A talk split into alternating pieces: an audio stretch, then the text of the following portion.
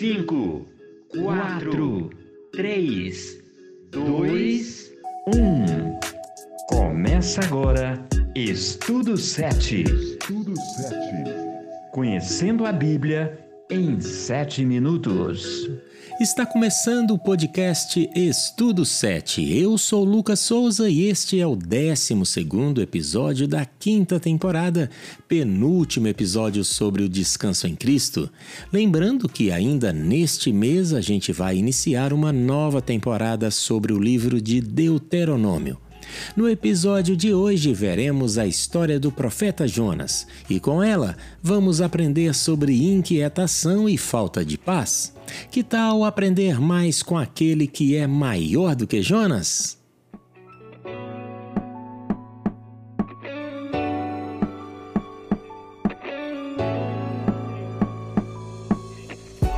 Como já vimos em episódios anteriores, em Mateus 11:30 Jesus nos ensina que seu jugo é suave e seu fardo é leve. Por isso é tão bom descansar em Cristo. Mas o profeta Jonas, quando foi apresentado a missão do Senhor, parece ter evitado o fardo divino. Ele queria fazer o seu próprio descanso e fugiu. Foi na direção oposta aos planos de Deus.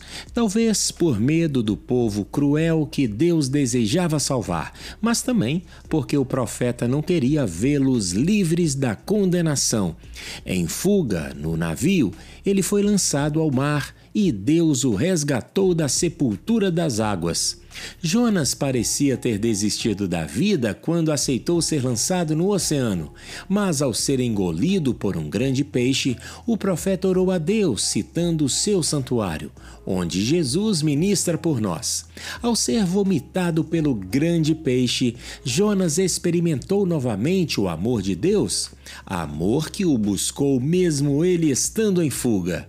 O profeta sabia que o Senhor perdoou os seus atos, assim como perdoaria os ninivitas. Daí, ele decidiu cumprir o seu dever, levar o evangelho à cidade de Nínive. Pensei que havia sido jogado fora da tua presença e que não tornaria a ver o teu santo templo. As águas vieram sobre mim e me sufocaram. O mar me cobriu completamente e as plantas marinhas se enrolaram na minha cabeça.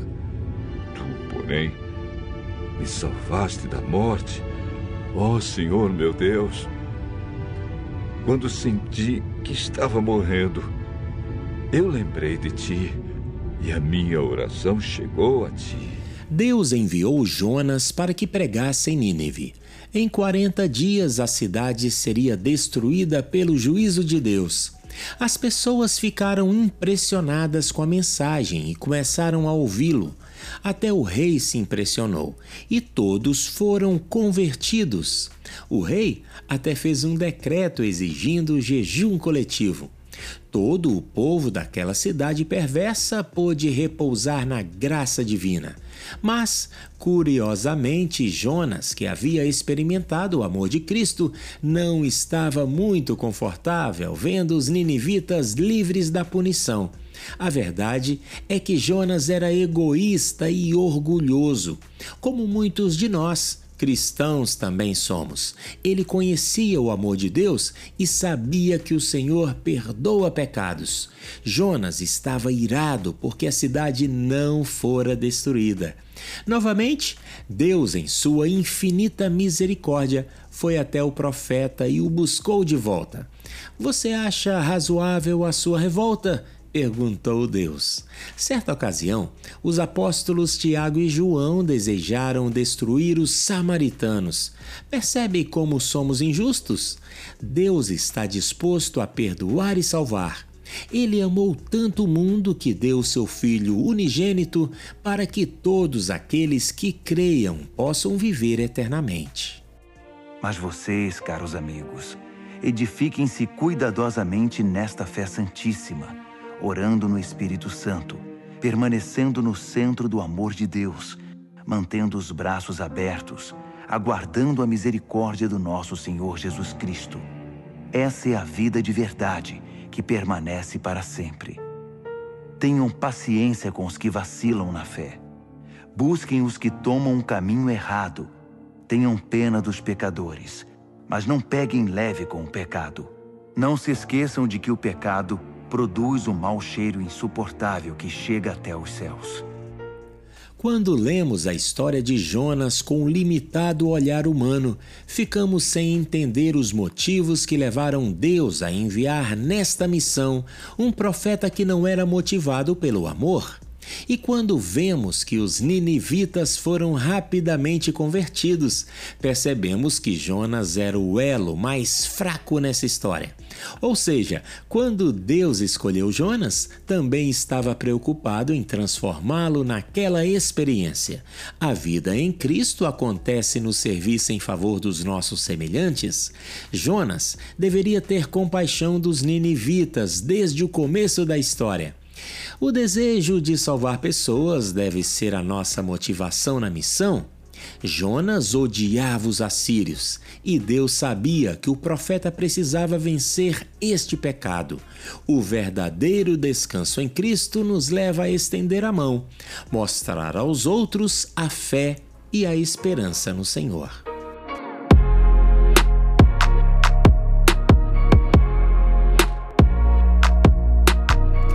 Final do 12 episódio da quinta temporada, que termina semana que vem. O próximo estudo será sobre o descanso supremo.